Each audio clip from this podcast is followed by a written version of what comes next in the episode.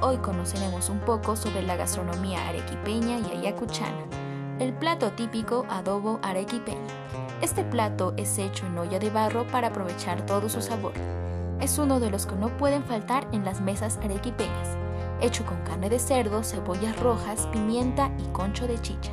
Es una comida que se puede servir como plato único o acompañado de arroz para hacer una comida más completa. En Ayacucho, la puca picante. Es un guiso de papas que se prepara con chicharrón, maní y pimientos.